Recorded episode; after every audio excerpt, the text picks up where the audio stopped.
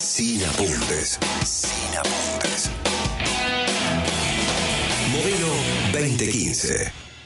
Crónicas del estudiante inquieto. Tu diario de ruta. Más allá de lo académico.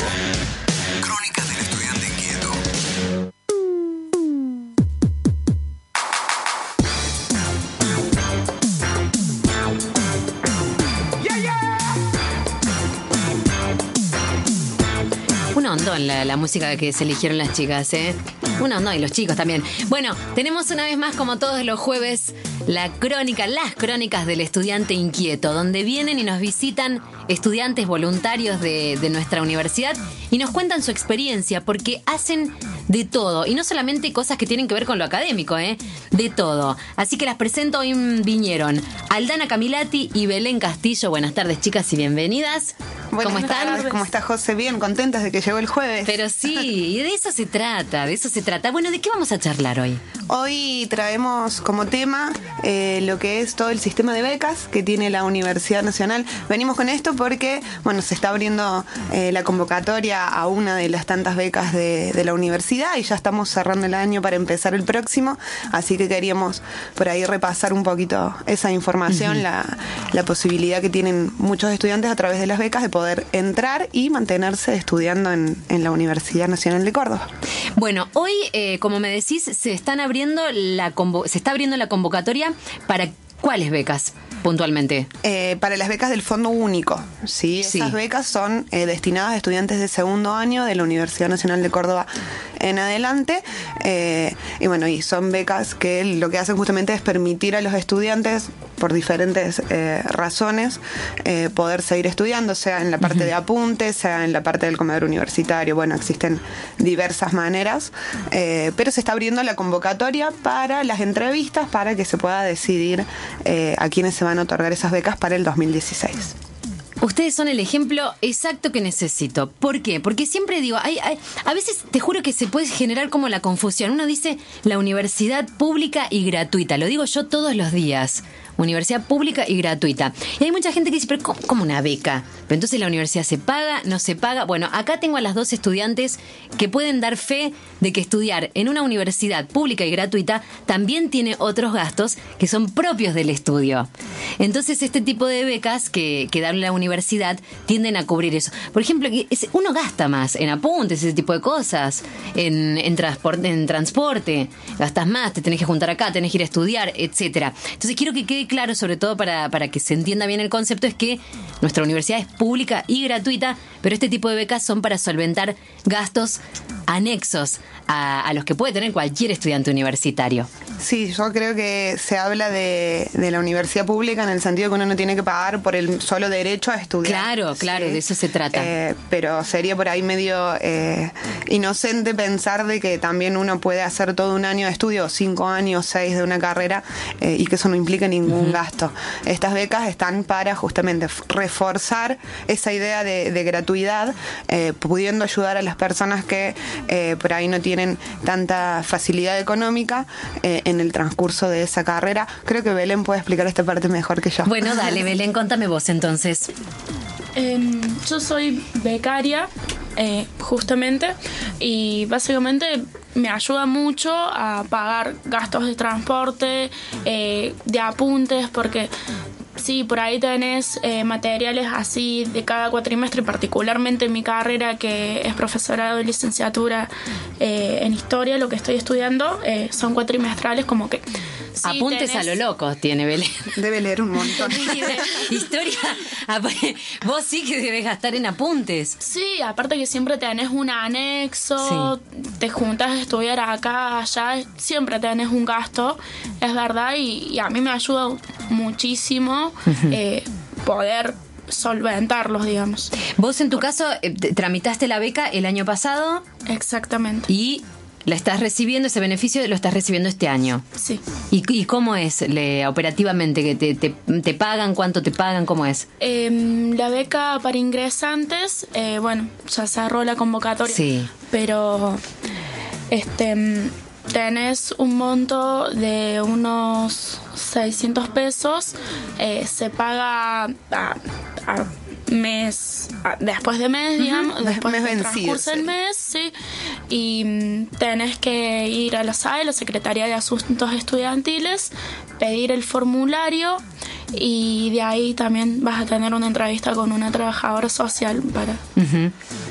Y después eh, te visitan en tu casa, ¿cómo, cómo es eso? No, no, no, en realidad tenés la entrevista con la Sí. trabajadora social, ellos sistematizan los datos y después eh, dan una lista por internet de, de becarios, digamos. Perfecto. Y vos me contabas eh, fuera del aire también que tramitaste el plan Progresar. Exactamente. Porque no, no son excluyentes, no son beneficios excluyentes, que sepan los, los oyentes, los estudiantes que pueden tramitar ambas cosas, ¿verdad? Exactamente. Eh, yo tramité progresar el año pasado y eso me ayudó más que nada para ahorrar y después venir a la universidad porque yo soy del interior, soy ¿De de, Río? Terci- de Río Tercero.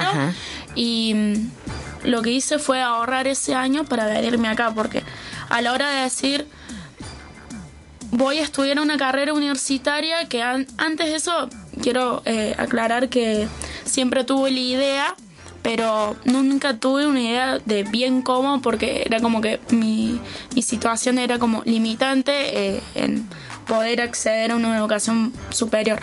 Eh, una vez que que se abre progresar es como que uno empieza a pensar que realmente eso se puede llegar a concretar y efectivamente eh, a mí me ayudó mucho en eso porque a la hora de venirte del interior a Córdoba y pensar y cómo voy a hacer y en dónde voy a estar y cuánto me va a salir y cómo voy a, hacer a solventar todos esos gastos es importantísimo digamos El, para tramitar el plan Progresar, ¿es, es, es ágil la tramitación? ¿Tenés que presentar muchas cosas?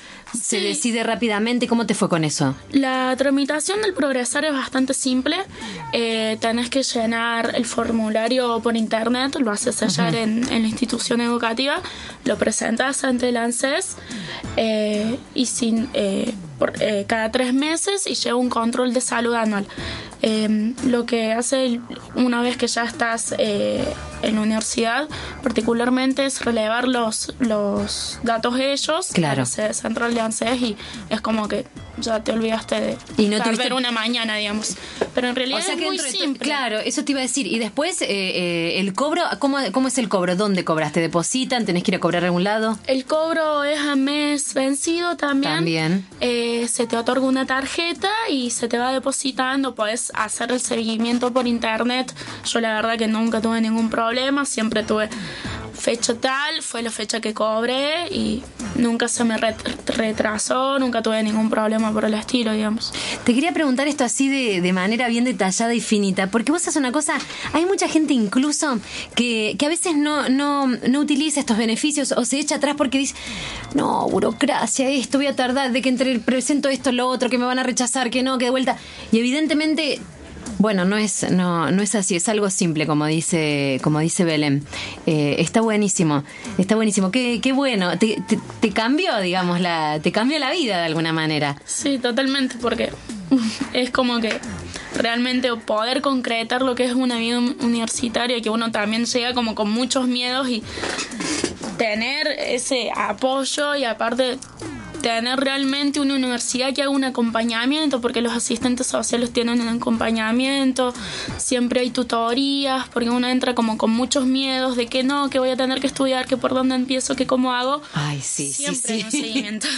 Eso quizás es, es también algo que hay que rescatar, que se relaciona un poco con lo que hablaban también de, del progresar y de estas otras acciones complementarias. Las becas no solo tienen que, que ver con esto de, bueno, una beca te la damos, es una beca financiera, sino con que hay todo un sistema de apoyo Evidentemente. al estudiante en que termine sus materias secundarias, en, en- en insertarlo en la vida universitaria, en posibilitarlo.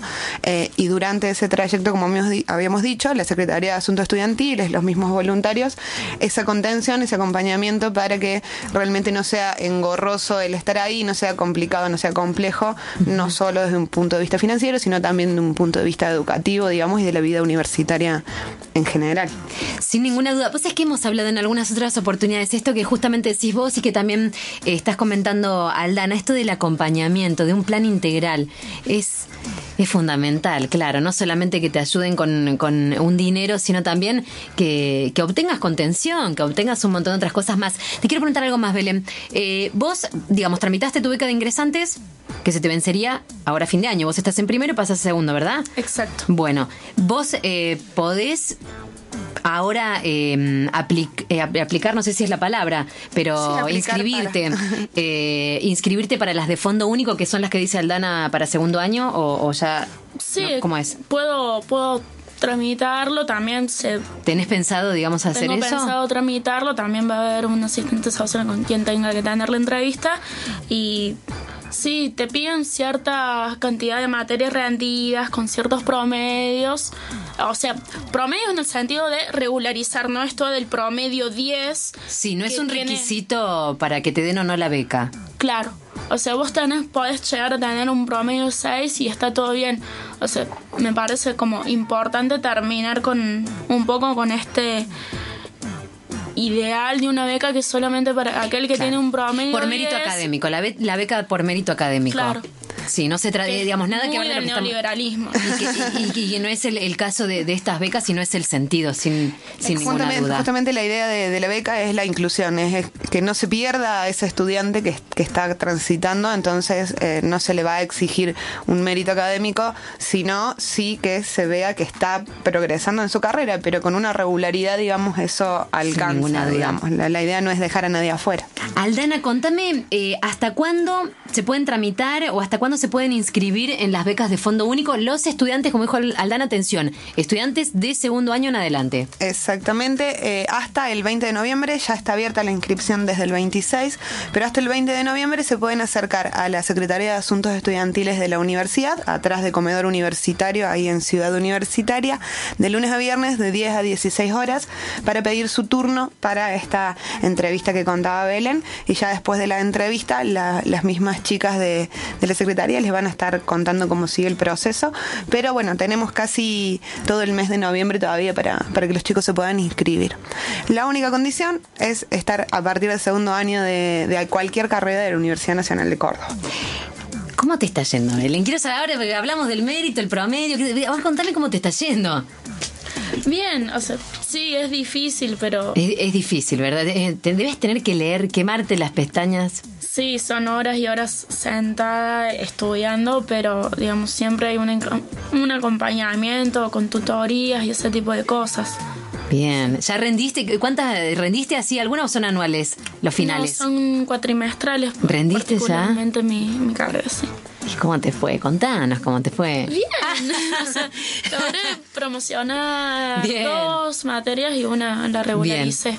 ¿Y formás parte, estás en el grupo de, voluntarios, de estudiantes voluntarios? Sí, estuve en el grupo de, voluntarios, eh, particularmente lo que fue el stand de voluntarios de la UNC, haciendo todo el acompañamiento de esto, de qué es la vida universitaria, eh, los lugares así puntuales como que tienen que conocer, digamos, como este las aulas el acompañamiento a, los ingresantes y, todo eso. Pabellón Argentina, Bueno, porque les recordamos a, los estudiantes que siempre tienen las puertas abiertas para participar en los, en los voluntariados, que incluye un montón de áreas. ¿eh? Hay un montón de áreas para lo que quieras. Si vos sentís esa necesidad, si te copas, también podés formar parte de los estudiantes voluntarios de nuestra UNC, que hay grupos súper lindos, súper lindos. De a poquito yo voy conociendo a, los estudiantes en, en distintas áreas que están y, siempre la, característica común es que no solamente que pueden